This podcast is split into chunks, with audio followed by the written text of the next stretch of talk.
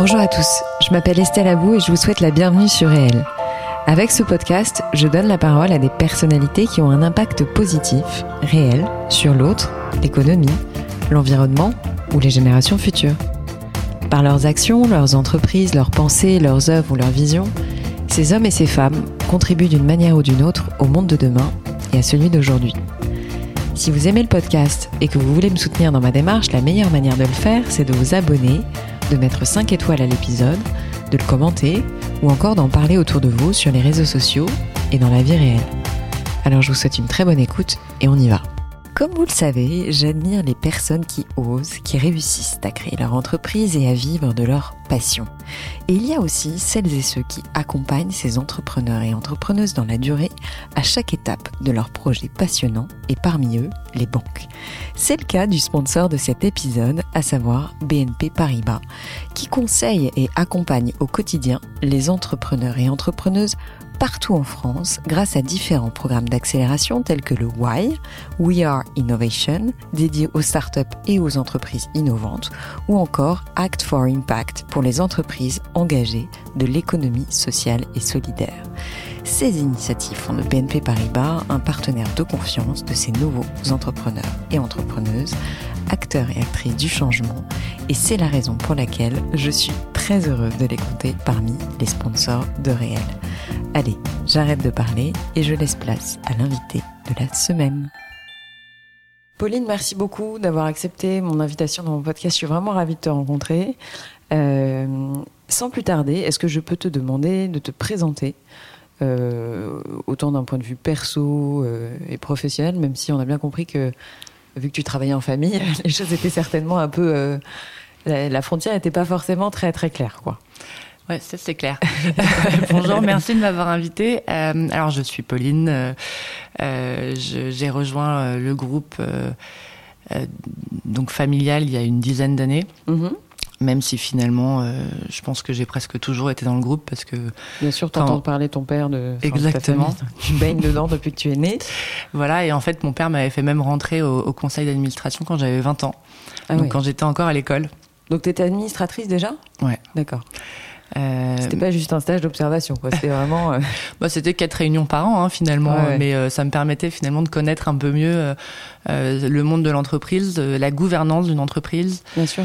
surtout qu'on avait des actionnaires extérieurs à l'époque, donc et donc j'ai appris énormément lors de ces quatre réunions annuelles.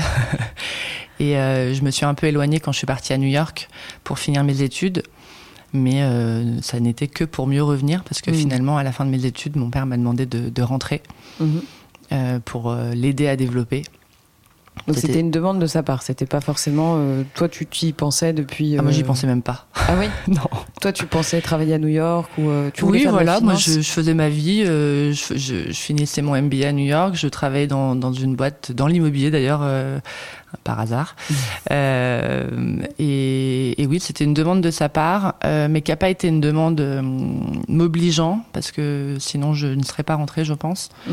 Mais c'était vraiment. Veux-tu me rejoindre? Un appel, ouais un appel au secours presque en me disant j'aimerais bien euh, travailler avec toi et que tu m'aides à développer euh, ce bel outil euh, mm. qu est, le groupe que j'ai créé. Euh, du coup, euh, donc en termes de parcours, tu as fait tes études, une partie en France, une partie à New York, euh, expérience dans l'immobilier avant, mais finalement, tu es rentré très très jeune dans le groupe. Est-ce que tu peux nous parler déjà du groupe Duval? Enfin, Oui, bien sûr. Parce que je sais que vous faites plein de choses très différentes.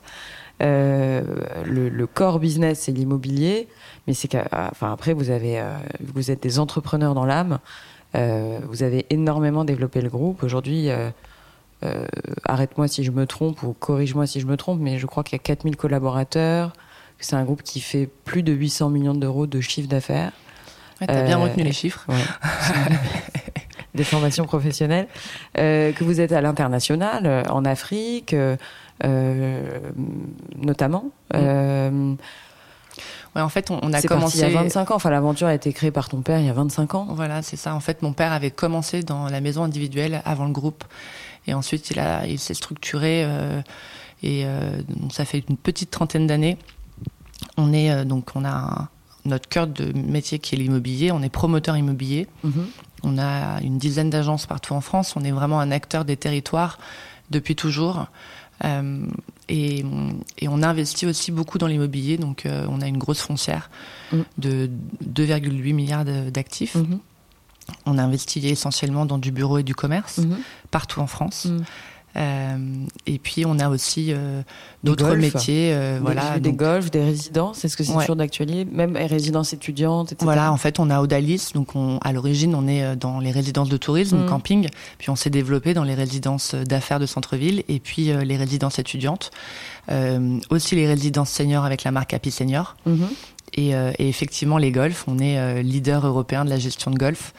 là, on est en train de racheter notre un de nos plus gros concurrents. Donc on est, euh, on est assez fiers de, structurer cette filière euh, en Europe pour devenir en fait le cinquième acteur mondial. Euh, ensuite, de la plupart de nos métiers, en fait, on, se diversifie, mais aussi on s'internationalise. Donc, on est effectivement pas mal en Afrique. On développe la plupart de nos métiers en Afrique, mais on développe aussi des nouveaux métiers, comme l'huile la... de coco. Oui, par exemple. ça, c'est ça, c'est une envie de qu'on a toujours eu finalement dans la famille de, de vouloir développer euh, euh, des, des, territoires et, et, créer de la valeur durable euh, localement. Mm. Donc en Asie c'est pareil, on a une usine de pardon une usine de riz. Mm-hmm. À Sao Tomé, on a cette usine d'huile de, coco. Mhm. Et en France aussi, d'ailleurs, on a euh, on a une poissonnerie qu'on a développée euh, qui fait des rillettes de poisson qui sont très bonnes. Je pourrais t'en offrir. et puis, on est en train de structurer aussi toute une filière en Afrique dans la microfinance et l'assurance. Ouais, c'est ça. parce que c'est ça la vocation. Enfin, vous avez quand même une fibre non seulement entrepreneuriale, mais quand même assez altruiste.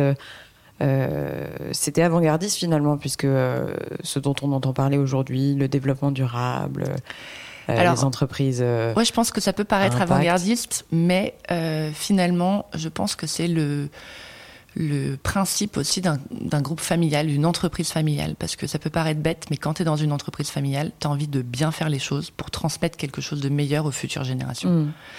Et en fait, euh, je pense que depuis le départ, mon père avait envie de bien faire pour nous transmettre quelque chose de bien.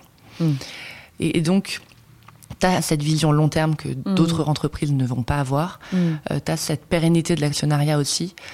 Euh, et donc, tu as euh, envie effectivement de développer et de créer de la valeur durable. C'est ça. alors, moi, ce qui m'a on a été mis en relation par une, une connaissance commune. Euh, j'avais entendu parler de toi et ce qui m'a beaucoup plu, parce que alors je, fais, je te rejoins sur un point, c'est la transmission. Tu as écrit un essai euh, qui a été euh, édité au Cherche Midi, Transmission, l'entrepreneuriat nouvelle génération. Je suis une obsédée de la transmission. non mais vraiment. Ça tombe bien moi aussi. et, et j'avoue être un petit peu parfois euh, mise à mal par cette génération qui consiste à créer des entreprises à pression. Attention, tout est louable, j'en ai reçu dans le podcast, je les admire beaucoup. Euh, et c'est vrai qu'on a tendance à mettre sur le devant de la scène des gens qui créent des boîtes pour les vendre, pour euh, bon, ils créent de la valeur hein, comme tout le monde, mais je trouve qu'on parle beaucoup de ça énormément, ce qui est très bien, parce que ça encourage des gens à entreprendre, à monter des startups, etc. Donc c'est très bien. Mais j'étais heureuse de t'entendre quand tu euh, et de, constater que le sujet de la transmission était important pour toi, que tu as écrit là-dessus. Euh, je suis moi-même entourée d'entrepreneurs euh, familiaux qui ont des sujets de transmission hyper importants et et puis pas uniquement dans les entreprises familiales, si tu veux, c'est que la transmission de base est un sujet qu'on n'aborde pas mm. et qui peut bah, porter préjudice, si tu veux, à des entreprises qui sont saines, qui sont des belles boîtes, qui ont vocation à durer, mais qui ne trouvent pas de successeur. Et moi, j'en ai trouvé, enfin, j'en ai rencontré beaucoup, qui après 25 ans d'activité peuvent continuer, mais en fait ne trouvent pas ou n'ont pas, pas de solution. Et, euh, j'ai vu une de, tes interviews où tu disais euh, euh, la transmission est tripartite, et j'ai trouvé ça très intelligent. Et tu dis l'objet doit être créé dans le but d'être transmis. Mm.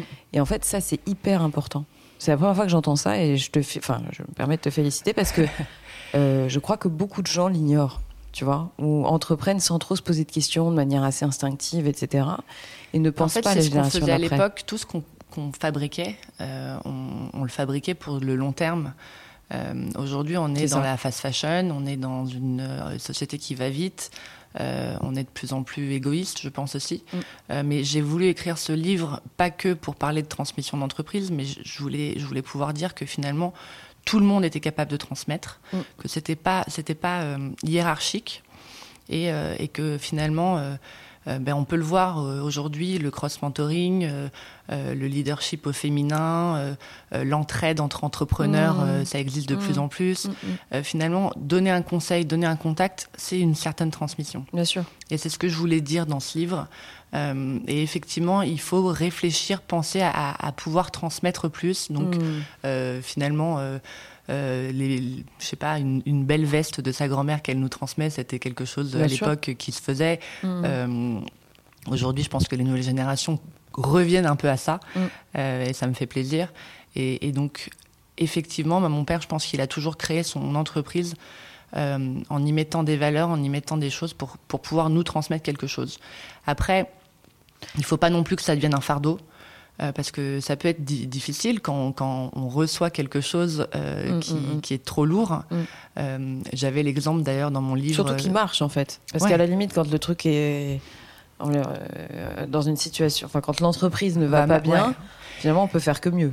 Mais ça peut être autre chose. Par exemple, dans mon, dans mon livre, je donnais l'exemple d'une forêt euh, euh, qui peut être transmise. Bon, ça peut être un fardeau parce que si c'est des hectares et des hectares de forêt qu'il faut entretenir, euh, si la personne qui reçoit ça n'est pas n'a pas envie de gérer ce genre de choses, bon voilà. Donc effectivement, il faut que ça puisse être réfléchi en amont. Mais toi, tu l'as pas pris comme tel. Enfin, j'ai pas le sentiment qu'il y a certainement une partie de toi qui a été euh, moi, j'ai eu ce sujet moi-même personnellement, hein, mais euh, euh, tu le ressens forcément à un moment comme un poids. Alors, c'est pas forcément un fardeau, mais c'est un poids, une responsabilité. Mm. mais toi, maintenant que tu es maman, mm.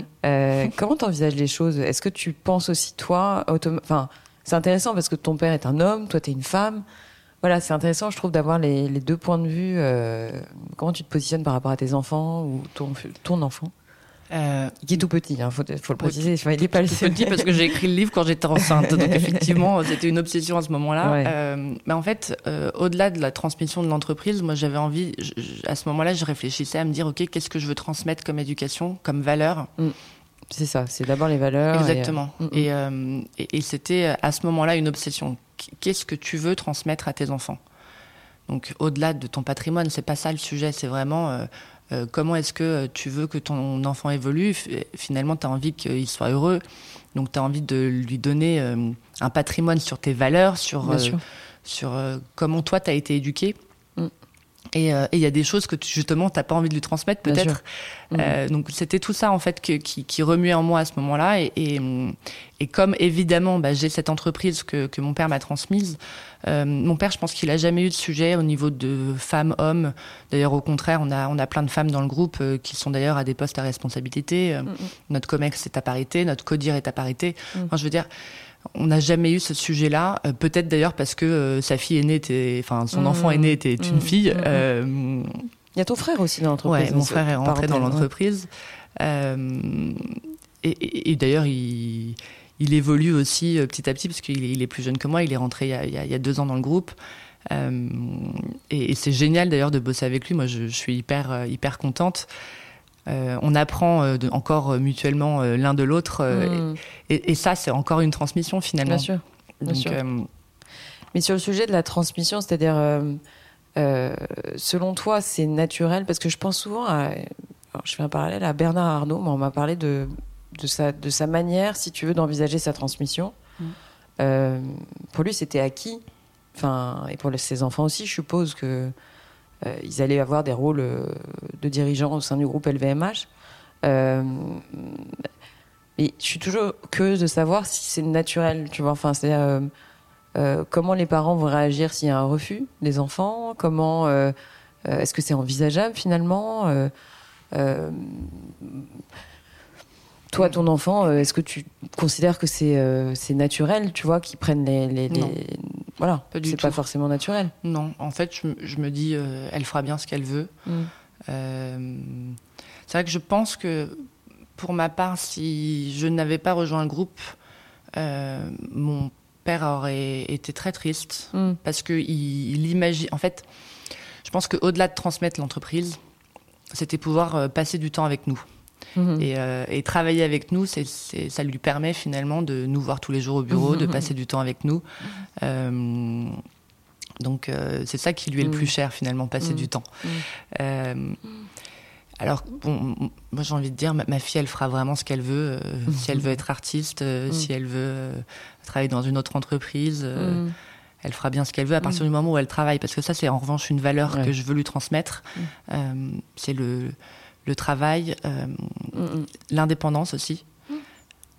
voilà, c'est des valeurs que, que j'ai reçues dans mon, dans mon éducation et qui sont, qui sont importantes à mes yeux.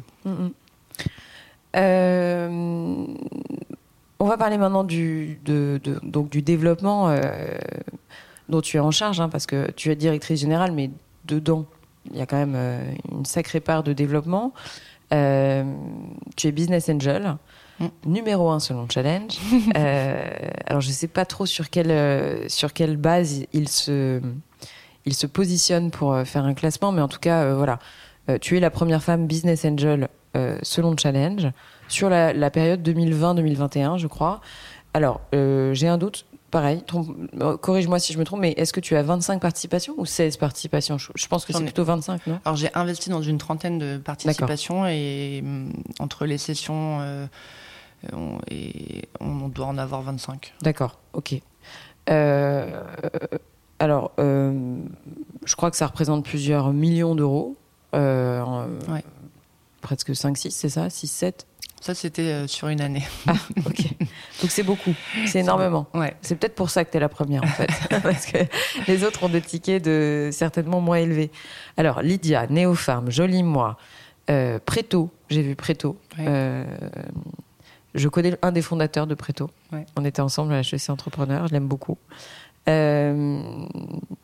Épicerie, enfin voilà, tu shine. joli moi. Joli moi, exactement. Euh, et euh, Lydia. Enfin, je crois que c'était c'est ce, dont on te parle le plus parce que c'est une licorne aujourd'hui, Lydia. Euh, tu vas à l'instinct, tu vas parce que tu adores les fondateurs, tu vas. Je suis toujours curieuse de savoir quels sont les premiers. Souvent, les gens vont te répondre c'est l'équipe. Ouais. on répète souvent ça, mais je pense que l'humain c'est ce qui est le plus important. Mm. Donc évidemment, c'est c'est le fit que je vais avoir avec l'équipe fondatrice. Euh, et puis, euh, j'y vais euh, pour cette aventure entrepreneuriale aussi. après, faut, ça peut paraître bête, mais j'ai besoin de comprendre aussi le business model.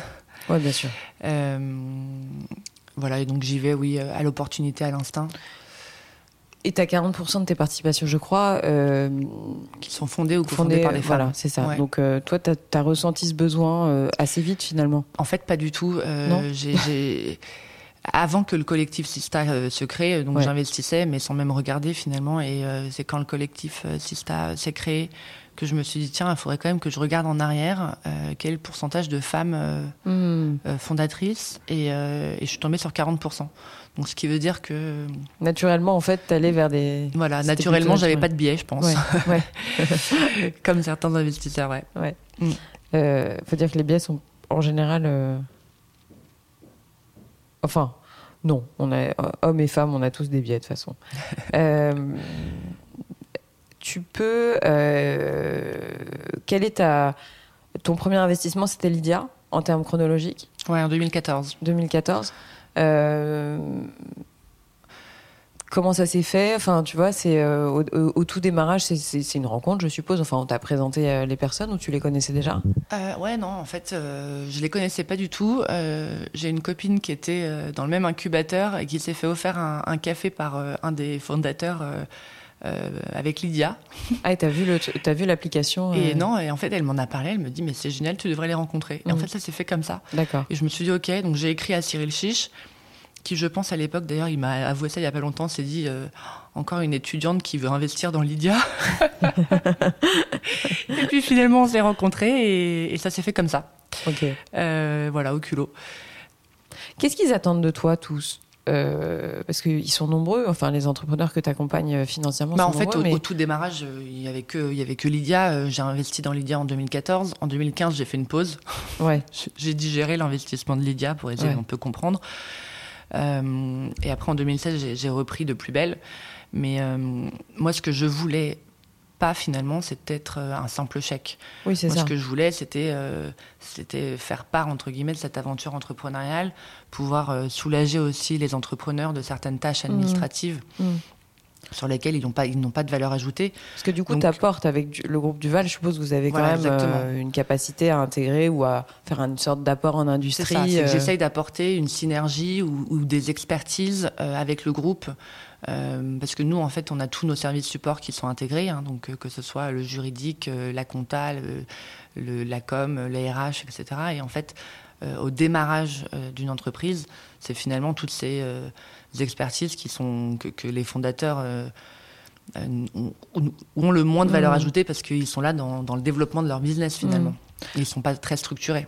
Tu veux toujours participer au premier tour ou tu peu importe si on vient te voir euh, pour un troisième tour, t'y vas, t'y vas pas? Si c'est un second tour, t'y vas pas? Ça dépend. En fait, moi j'aime bien être au démarrage, mmh. mais aussi et surtout parce que les deuxième et troisième tours sont de plus en plus gros et que je suis pas un fonds d'investissement, donc. D'accord.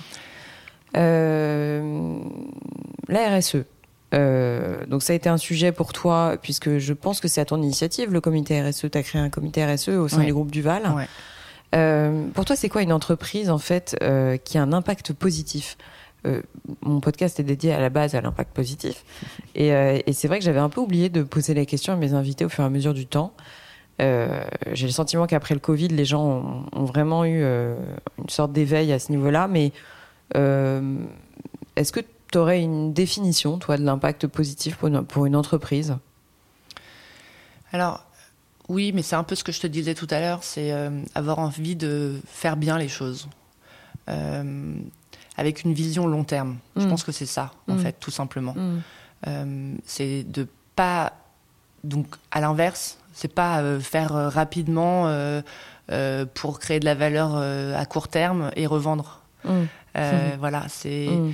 comment est-ce qu'on peut faire bien les choses euh, et avec cette vision long terme pour être durable en fait.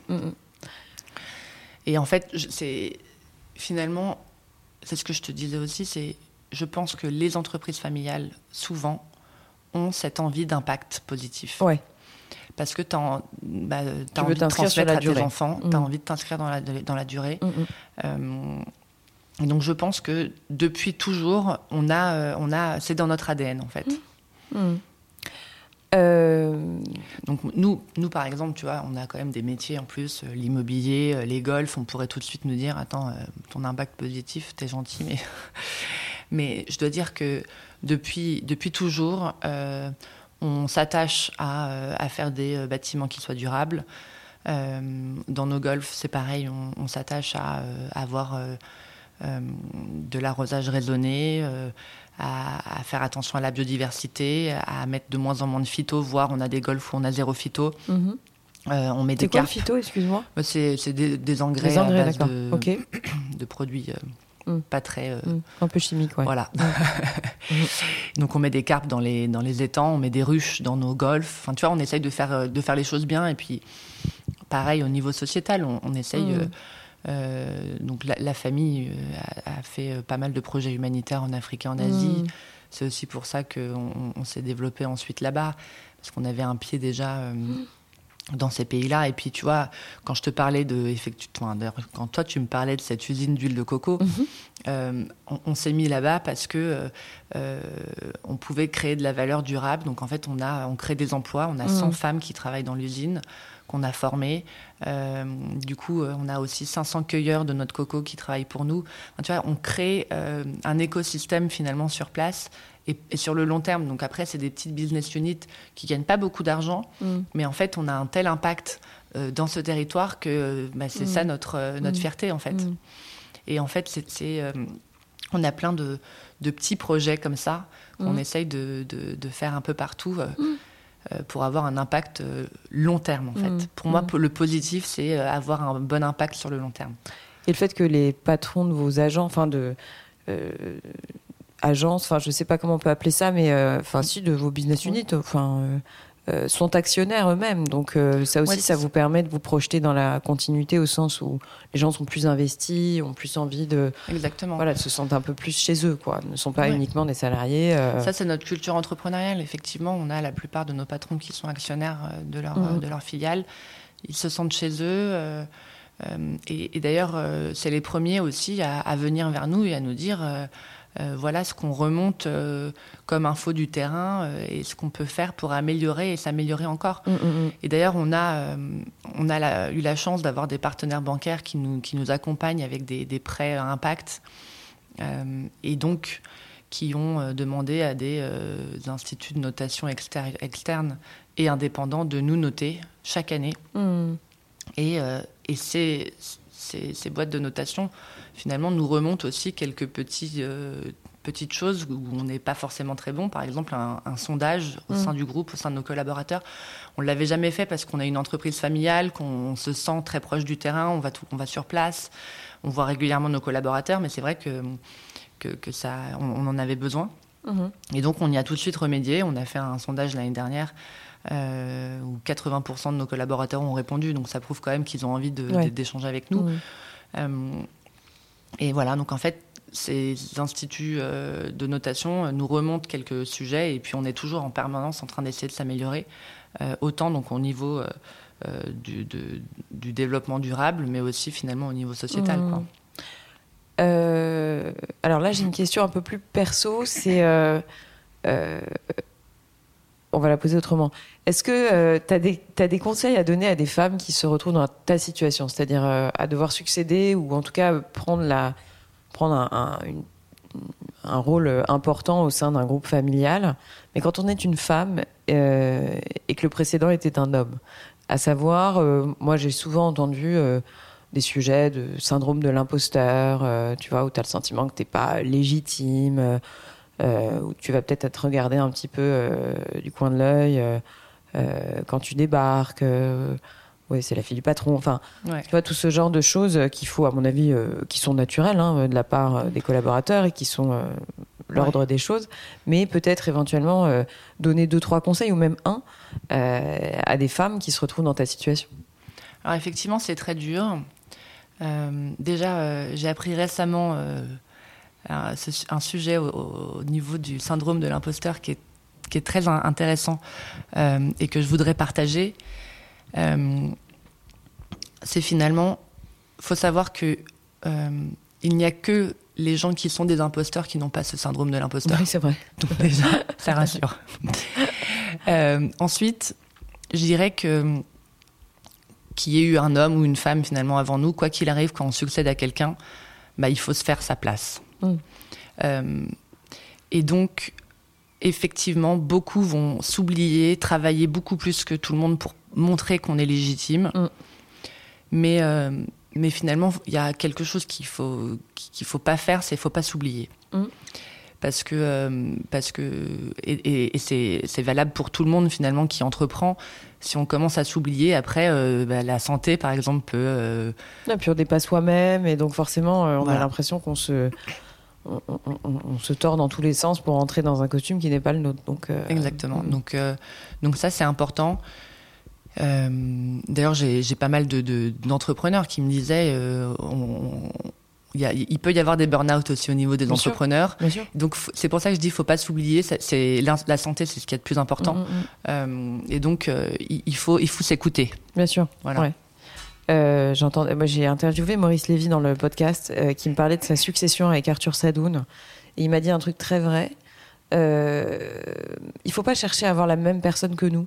C'est-à-dire qu'il il était euh, assez conscient du fait que il faut accepter que la personne qui passe après change les choses qu'on a mis en place, les modifie, éventuellement les efface. voilà. Enfin, tu me diras, peut-être que ça t'intéressera de l'écouter. Euh, est-ce que tu aurais euh, des sources d'inspiration? C'est-à-dire de quoi est fait euh, Je suppose que tu as, forcément beaucoup à apprendre au quotidien à travers ton activité au sein du groupe, tu t'enrichis des gens que tu rencontres, etc. Mais est-ce que par ailleurs, tu as des choses qui te permettent de te nourrir? Tu est-ce que c'est la lecture? Est-ce que je sais pas, tu vas à des conférences. Est-ce que tu as le temps d'abord de faire des, des- des- des trucs, tu vois, euh, indépendants de, Ouais, du groupe bah, du Val Alors je dirais qu'avant le Covid, je voyageais. Ouais, ouais, Euh, maintenant, c'est un peu plus. Ça, ça a été plus compliqué pendant quelques années, ouais. Euh, mais euh, j'ai bien à cœur de continuer de voyager. Et j'ai aussi la lecture. ouais. Euh, Mais business ou c'est plutôt un truc où Non. tu vas j'ai essayé de chercher non, autre parce chose, que quoi, voilà, j'ai besoin de de respirer. de respirer. Euh, non, pour le business, finalement, c'était de rencontrer des entrepreneurs et Ouais. donc d'investir dans des, dans des startups. Ça, c'était un peu euh, au début ma récré. Et en fait, c'est mon, mon, mon- échappatoire aussi, Bien sûr, parce que tu rencontres des gens brillants. euh, de secteurs différents des- qui t'apprennent des choses. Exactement, donc Ouais, ça, ouais. c'est génial. Donc, non, quand je lis, j'ai besoin de lire totalement autre Mm. chose, Mm. des romans. J'ai besoin de voyager aussi Mm. dans mes lectures. Donc, quand ça se passe ailleurs, d'ailleurs, je- j'en suis ravie. Euh, et, euh, et puis, euh, sinon, c'est regarder ma fille sourire. Rien de mieux. C'est un bonheur. C'est un vrai bonheur. Est-ce que tu as un dicton préféré, Pauline, qui te viendrait en tête ou une phrase choc? Sais pas, un truc. ça peut être une phrase que tu as lue, qui t'a marqué. Prends le temps de la réflexion, hein, ne t'inquiète pas. euh, tout est montable. Enfin, je peux couper cette partie si tu veux réfléchir. non, euh, non, non, tout pas du temps. tout. Euh, j'ai. Quand, quand, alors à un moment donné dans le groupe, on, on a dû restructurer un petit peu et on a fusionné deux groupes parce qu'on avait deux groupes à l'origine. Mhm. Et, et en fait, ma phrase choc, je dirais, c'est TEP, tout est possible. Parce que j'avais créé à l'époque. euh, Une tupe? non, justement, j'avais créé un comité en fait, où euh, avec des gens euh, en qui j'avais confiance dans le groupe pour pouvoir euh, m'aider sur euh, justement sur ce- cette tupe. Mm, mm. Et Transmission universelle du patrimoine. c'est le truc de, de juriste, ça, ça, ça Voilà. Et non, pour, pour- sur cette entre guillemets fusion et, et en fait j'avais demandé à, à ce que donc les juristes les gens autour de la table ne puissent pas me dire c'est pas possible. D'accord. Donc j'avais créé ce comité que j'avais appelé TEP C'est génial. car tout est possible. C'est génial. Voilà. Très bonne idée. Très bonne idée. Euh, Est-ce que tu as un coup de cœur récent euh, Je sais pas, éventuellement un livre que tu as lu qui t'a plu? Est-ce que tu avais une série qui t'a emballé? Alors en Euh, ce moment je suis dans les Beati Paoli. Euh, Ouais. en fait le tu connais Ouais, ouais. c'est génial et alors là c'est ça me fait voyager euh, Bah au XVIIIe siècle euh, en Sicile et, et je je dévore euh, les bouquins Mais c'est marrant, on m'en a parlé il y a pas longtemps. Ah ouais que je regarde, ouais. Est-ce que Ah, tu as un coup de gueule à passer? Là, c'est. Euh... T'es pas obligé d'en avoir. hein. Il y a des gens qui n'en ont pas. Des gens qui sont pas. Puis un coup de gueule, ça veut pas dire qu'on est fâché. Hein. C'est juste un truc qui nous énerve. Bah, en fait, euh, c'est en lien avec mon livre, quoi. C'est euh, transm- enfin, faut transmettre. euh, euh, soyez moins selfish. passer un con- donner un conseil, donner un contact. gardez pas ça pour vous. à plusieurs, on est on est meilleur. Euh, Qu'est-ce qui a dit euh, Une expérience qui n'est pas transmise, euh, c'est la trahir. Je l'ai retrouvé. Ouais, C'est... tu retrouves et tu me dis, je veux Ouais, bien. ouais, je te dirais. Mais c'est. En plus, je l'ai. Bah, voilà. C'est mon petit coup de Mhm. gueule. Ouais. Euh, Est-ce que par hasard, euh, tiens, alors ça c'est une nouvelle question que j'ai intégrée. Euh, quand je suis face à un parent au profil exceptionnel, moi-même devenu parent il y a peu de temps, euh, est-ce que tu aurais un conseil, puisque tu es une femme, euh, conseil de parent Conseil de parents. Euh, Parce que tu travailles, enfin tu vois ce que je veux dire, c'est-à-dire que tu as une vie euh, intense professionnellement, Ouais. tu as ton enfant, euh, ton truc instinctivement tu m'as répondu profiter de... Parce que tout le monde me dit, euh, faut surtout profiter, ça passe vite, etc. Mm. Et en fait, j'ai essayé de l'appliquer. Et euh, je rentre, quoi qu'il arrive, pour la coucher. Euh, voir, euh, j'ai la chance aussi d'avoir mes bureaux qui sont pas très loin de, de chez toi. de chez moi. Donc, euh, entre deux rendez-vous, parfois, euh, je vais passer, lui faire un, un bisou. Et, et Mm. alors, ça, c'est c'est génial dans la Mm. journée, quoi. C'est Mm. tout de suite, ça change les idées. Et, et quand on est stressé, ça te donne le sourire direct. C'est sûr, c'est sûr. Tu as bien raison. Toi qui as beaucoup voyagé, alors je pose la question encore une fois, mais tu me, je, je pourrais couper, il n'y a pas de problème. Mais quelle est ta vision de la France, toi qui as beaucoup voyagé? C'est une question qui n'est pas politique, je le précise. Euh, voilà, mais vu que toi, tu as beaucoup bougé, que tu as pu t'enrichir de, de cultures différentes, etc., euh, instinctivement, tu me répondais quoi si je te dis la France, c'est quoi pour toi? Voilà, on, va, on, va, on, va, la poser comme ça la question. Alors déjà, c'est beau. on est d'accord. Moi, avoir, euh, après avoir vécu à New York, en fait, quand je, à chaque fois que je rentrais à Paris, je, j'étais ouais, tu redécouvrais. je me disais waouh, ah ouais, c'est tellement beau. Et en fait, on n'imagine pas la chance qu'on a de vivre mm dans une ville pareille ou dans mm un pays pareil. Parce que quand même, dans, dans un territoire si petit, on a des montagnes, on a des belles plages, tout, on ouais. a la campagne, on a des belles villes. Mm et, euh, et, on l'oublie en fait. Vrai. Donc déjà, c'est beau. c'est vrai. Et, euh, et après, je pense qu'on a euh, aussi beaucoup de chance de pouvoir entreprendre, de pouvoir avoir euh, une vie assez libre aussi en tant que femme. Euh, Bien sûr, faut pas l'oublier. Voilà, on a, on a plein de, on a plein d'atouts et, et, on oublie euh, très vite euh, la chance qu'on a. Je suis entièrement d'accord avec toi. Euh, Pauline, est-ce que tu veux ajouter quelque chose avant qu'on se quitte? En tout cas, moi, j'étais ravie d'échanger avec toi. Ouais, moi aussi. Merci et beaucoup. puis, ok. Donc on va se quitter comme ça. Merci beaucoup Pauline. Euh, je te souhaite une très bonne continuation et, à et, à bientôt. Ouais, à bientôt. Ciao, ciao. Ciao. Voilà les amis, c'est la fin de cette interview, j'espère qu'elle vous a plu. Si c'est le cas, n'oubliez pas de partager l'épisode via les plateformes d'écoute comme Acast, Apple Podcast, Spotify ou votre application de podcast préférée. Le partage et la notation du podcast sont super importantes pour moi, donc je compte sur vous pour mettre des étoiles et des commentaires là où c'est possible. Pour vos suggestions d'invités, n'hésitez pas, je suis joignable sur le compte Instagram du podcast, Réel Podcast. Merci encore à toutes et à tous d'être de plus en plus nombreux à écouter Réel et à très vite pour un prochain épisode.